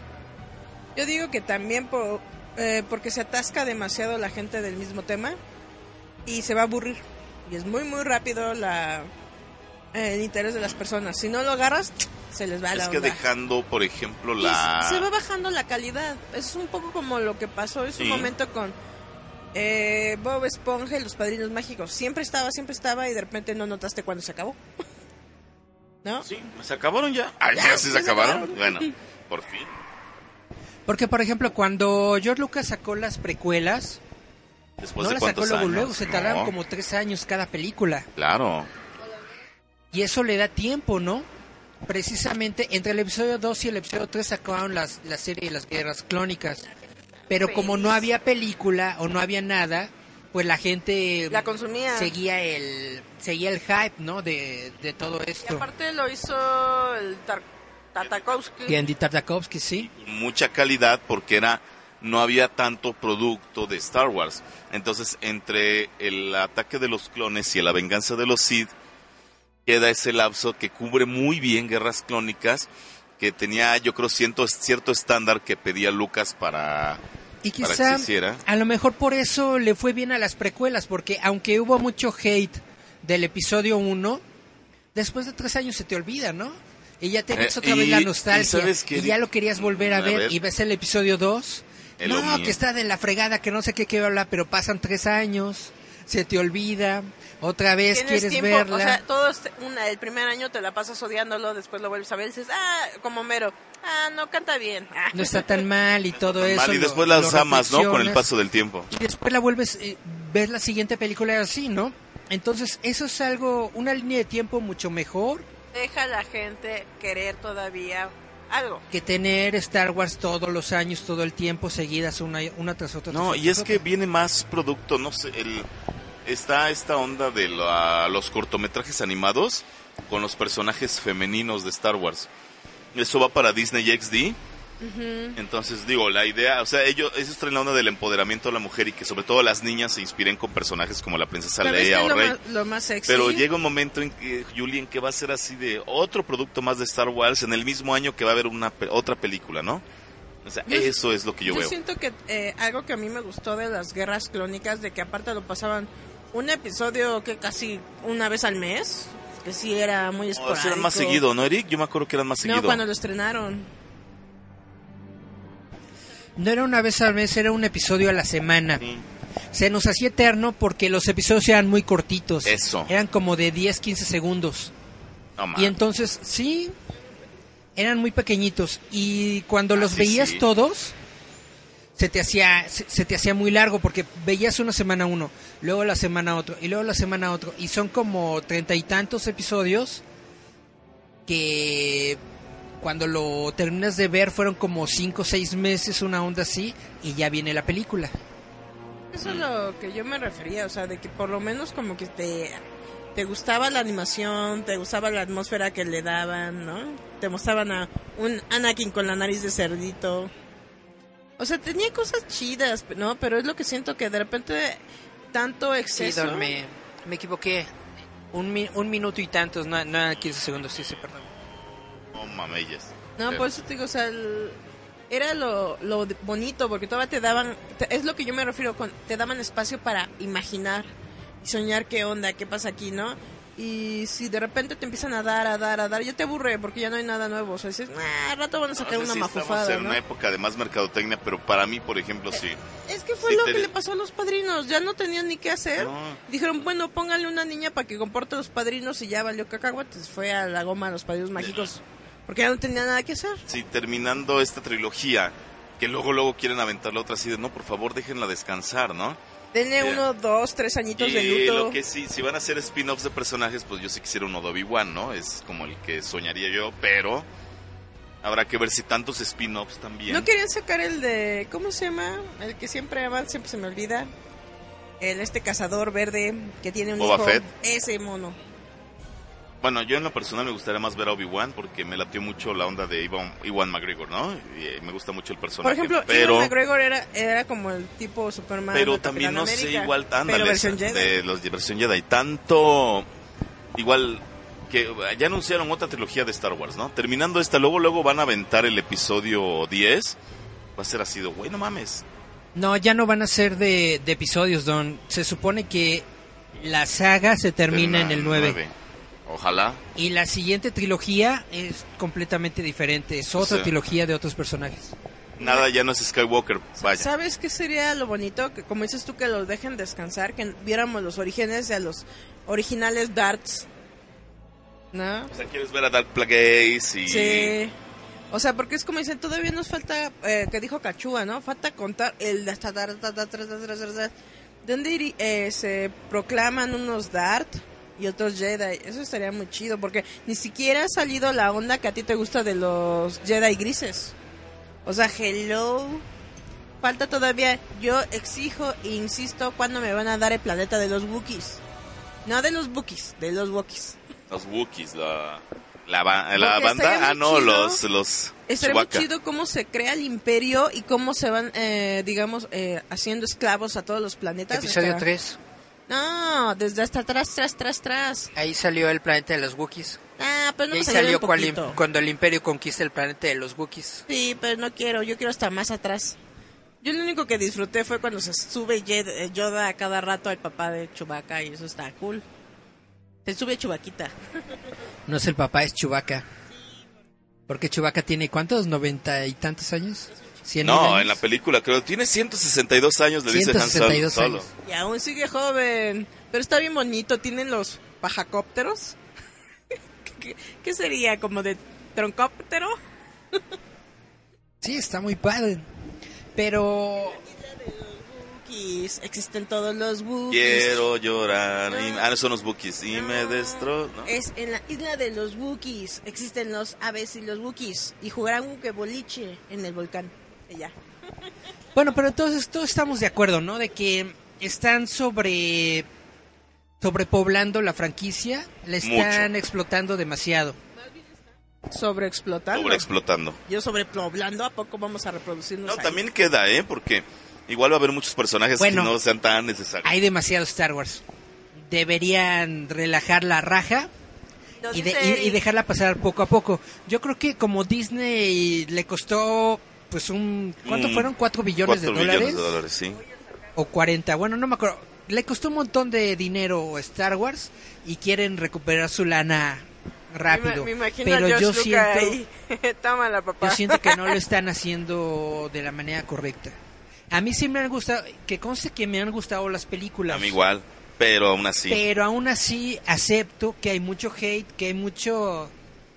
Detrás de las películas hay mucho odio que no debería existir y que está afectando negativamente a la franquicia. Y además de este odio están los problemas de los juguetes, están los problemas de la calidad, están los problemas de que le están metiendo el logo de, de Star Wars a, a todo, al las bolsas de, de papas, al, a la- al, al papel higiénico, o sea, básicamente hay Es una sobreexposición. están metiéndole el logo de Star Wars a todo y están devaluando la El marca Roboto, porque por antes. Star Wars era un producto chido, era un producto de calidad, era un producto padre que querías tener y ahorita todo tiene la marca de Star Wars, ¿no? Básicamente vas al- a, las tiendas de, de princhos y esos que tienen cosas de 12 pesos y la mitad de los de los productos son de Star Wars. Entonces se está abartando la marca de Star Wars. Y eso es... de- O sea, yo sé que todo el mundo a tener eh, opiniones encontradas con solo, pero ah, va a haber una persona muy feliz, que soy yo. Por tanto, Chihuahua. Por tanto, Chubaca, ya, fin. Ahora imagínense, mucho Chubaca y mucho Robot Boss. Yo soy feliz. Que se joda el mundo. Yo te comprendo, sí. Es como me... Pero ya Darth Vader no va a aparecer mucho, que es mi Yo personaje quiero mi. Furby pero... de Chubaca, quiero mi playera de Chubaca y quiero un traje de Chubaca para dormir De chubacamente. hecho, de los productos que se estrenaron el viernes que les dije, ah, hay trajecitos de Chubaca, pero como si fueran vestidos. Son Ah, cafecitos chubacapelos. con, con su faldita y su bandana. Están muy chidos, está muy padre. Yo quiero más bien un mameluco de Chubaca, así como los otros. Soy yo muy feo eso. Kirurumis de Chubaca. Está genial. Y también quiero mi ese animal extraño para cortarle la panza y meterme ahí. ¿Cuál? ¿Cómo se llama? El El Imperio contraataca el... Ah, ¿el ay, ¿cómo Banta? se llama? Ah, ya, ya, ya, perdón. Es no, que no Bantas, se llaman... Ay, sí me lo sabía. Empieza con... Ay, se me fue el nombre. No, no. Pero bueno, ese. Ah. El que le corta la mira, panza. ojalá relajen un poco la franquicia, a todos nos gusta Star Wars. Yo creo que entre la primera trilogía y las precuelas tienen, tuvieron un misticismo que las rodeaba porque hubo muchos años entre una y otra. Porque era, obviamente sí había mucha la mercadotecnia, producción pero antes era muy canija hacerlo. también, pero muchas cosas se iban como improvisando. Ahorita a veces te da esa impresión. Yo creo que hubiera pasado un poco como de Harry Potter, ¿no? Ya ves que dejaban como año y medio antes de película y película, hasta dos años. Que ya cuando podías verlas decías, no, pues sí, Harry creció, no manches. Como Eric está excitado porque ya en dos años sale Harry Potter otra vez. Es que sí, hacer una película te tarda como unos dos años. Que es lo que has tenido de separación el episodio 7 y el episodio 8, ¿no? La bronca es de que entre los 7 y 8 te ponen otra película, entonces todo el tiempo estás teniendo Star Wars. Y eso está demeritando el alcance que podrían tener las películas de la saga. Claro. Y ese es, es, es un fenómeno que se vio en China. No sé si ustedes saben, pero en China aceptan muy pocas películas que no sean hechas en China, porque Sí. no quieren que la cultura china se, se, se empape. Se desenchine. se, se desenchine básicamente, se empape de otras culturas externas, ¿no? Entonces, el 90% del cine en China son películas chinas y el otro 10% son películas seleccionadas de otras partes En del el mundo. Exacto. En estas películas seleccionadas ha estado eh, el episodio 7, Rogue One y los últimos. Jedi. El episodio 7 obviamente eh, tenía mucho hype y tuvo muchas muchas personas que la vieron en China. Pero ya Rogue One y ya la última de los últimos Jedi han tenido un declive en la audiencia muy cañón porque si de por sí ahí están como que muy aislados y no conocen mucho de Star Wars, estas nuevas películas están fallando en hablarles a ellos y en generar una audiencia y entonces está fracasando Star Wars en el mercado más grande que hay en este mundo que es China. Sí, porque son un chingo de chinos, Julie. Es que ahorita que decía eso dije, perdona, ¿y Coco? Un producto nacional que llegó hasta allá. Bueno, es de me acuerdo de la gente tan tonta Pero que allá- decía que peli- Coco era como película mexicana, ¿no? O sea, Pedrito Infante sale ahí. No, pero Coco fue una de las películas seleccionadas que Woods marcó y marcó y marcó. Por eso dije, ¿y Coco? ¿Dónde está nuestro producto nacional? Caramba. Pero mira, Pixar saca películas cada año, pero bien que mal saca de diferentes géneros, ¿no? claro.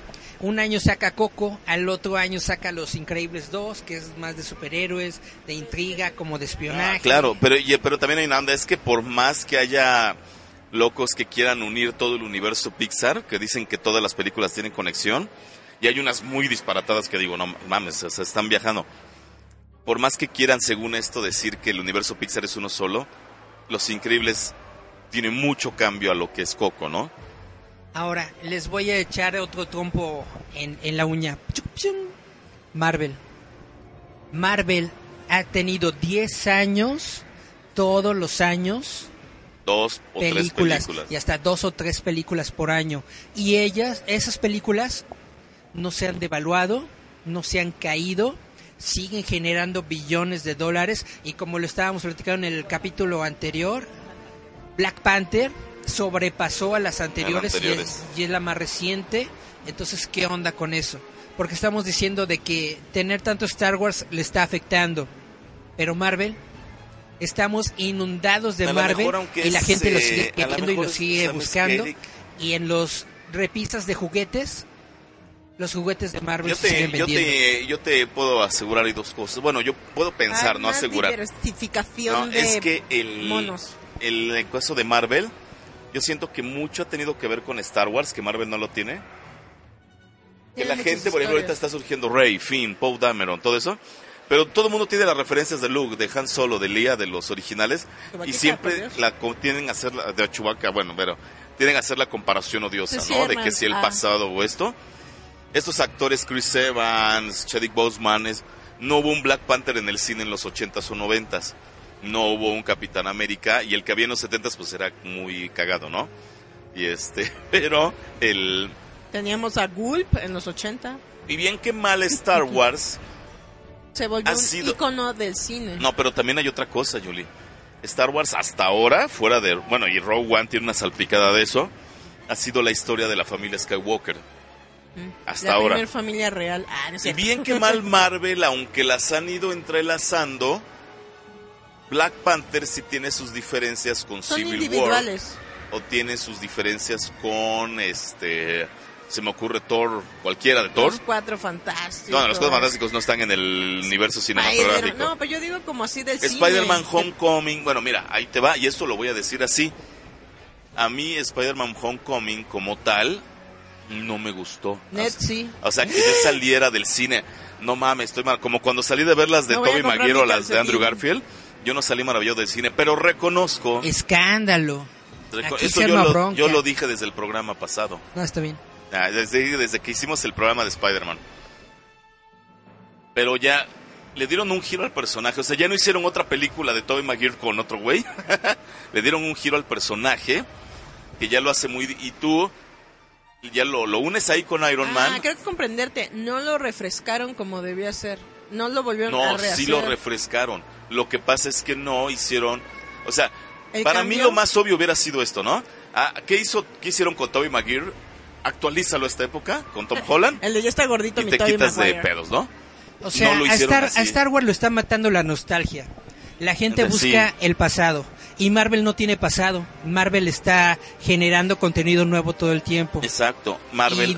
Y, películas que aunque están dentro del universo Marvel son de diferentes géneros. Exacto. Y Le que llaman a diferentes igual a Star. Wars, si la siguiente trilogía ya no se trata de los Skywalker, ya sale otro güey, otro Mesías en otro planeta, y que no conozca a Luke ni a Leia ni a nadie, puede ser a lo mejor el refresh que necesita, porque Marvel lo tiene. Marvel lo tiene constantemente. Ahorita, por ejemplo, Iron Man 3 a mí sí no me gustó. A mí. Pero sale El Soldado de Invierno un año después Y te y es maravillosa. Bueno, pero hay para todos. A lo mejor alguien me dice, no mames, el soldado de invierno está sobrevalorada. Pero Pero ahora, yo quiero ver al Bucky en mi camita. ahora rápido antes de, ir, de irnos, porque ya menos nos vamos, Ya casi. este, hay otro comentario también. Eh, realmente, yo, por ejemplo, yo que he sido lector de cómics, Eric, teníamos la referencia de los Guardianes de la Galaxia, pero no los habíamos visto en acción hasta que el cine nos los trae. Cuando, no, cuando entrevisté a las víctimas del Doctor Cerebro, uno de estos tres güeyes me dijo que si Marvel sabe manejar esa franquicia en cine, puede ser un futuro Star Wars, por así decirlo. Es que insistimos, es como... eh, Porque la gente los tiene totalmente frescos. Es que es como, yo digo de eh, X-Men, es tienen algo con lo que pueden echar para arriba, nada más con el- la onda de los X-Men. O sea, con Spider-Man pueden... O sea, todavía no nos dan a Mary Jane, ya nos dieron un susto con la Zendaya Naka.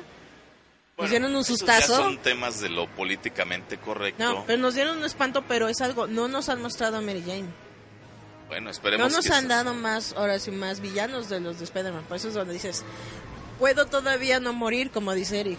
Todavía tengo que ver, ¿no? Con estos ojitos que se comerán los gusanos, ¿qué me van a dar de aquí a cinco años? Y después vamos a hablar de Avengers. Hay un rumor muy fuerte. La siguiente película de Spider-Man va a iniciar la trama justo donde termina Infinity War.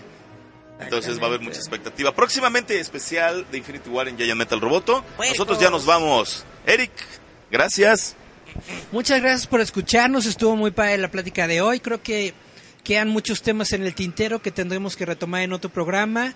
Pero bueno, si quieren saber más sobre cómics, sobre cultura popular y todas estas ondas, visiten nuestro sitio web roboto.mx. MX. Nos escuchamos la próxima semana. Le mando saludos al Superman, este ¿Romero? No, no. Zenón, Ah, Zenón. Y, a, y a los gemelos fantásticos de los clavos de Cristo. Y ahí se ven. Bye bye. Eh, es uno se hace agua y el otro se hace animal. Bueno, ya. Este. Sí, se- a uno se le hace agua y al otro también. Julie, gracias. Nos vemos. No, era uno se hace agua y el otro la canoa. Ah, bueno. Ah, ya ven. Yo como siempre les recuerdo que yo soy feliz viendo a Chewbacca, voy a ser feliz viendo a Loki y luego a Bucky. Y vamos a hacer una orgía bien chida. Ah. Ah, eso va a estar bueno. Vale, pues vámonos con dos rolas. Vamos a escuchar a Skid Row. La señora, ¿cómo se llamaba? La señora, este... Sebastián. Ya Sebastián Bash. ¿verdad? No, Sebastián Dead, ¿no? No, Ay, olvidó. Youth Gone Wild. Y nos despedimos con Dancing, eso se llama Mother. Y nos escuchamos la próxima Ah, semana. Hablando de que la juventud se va, Por favor. Gracias. Nos escuchamos hoy noche. relaja la raja. Estás escuchando www.radiouta.com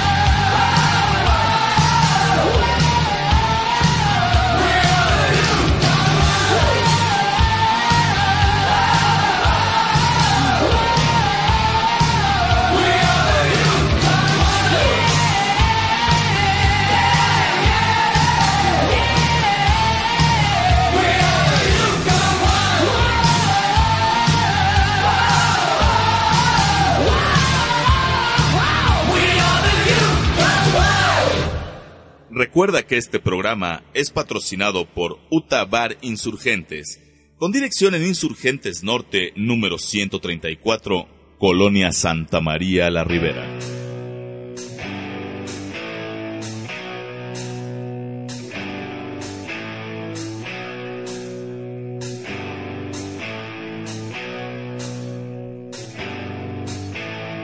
Mother, children not to walk my way. Tell your children not to hear my words, what they mean, what they say.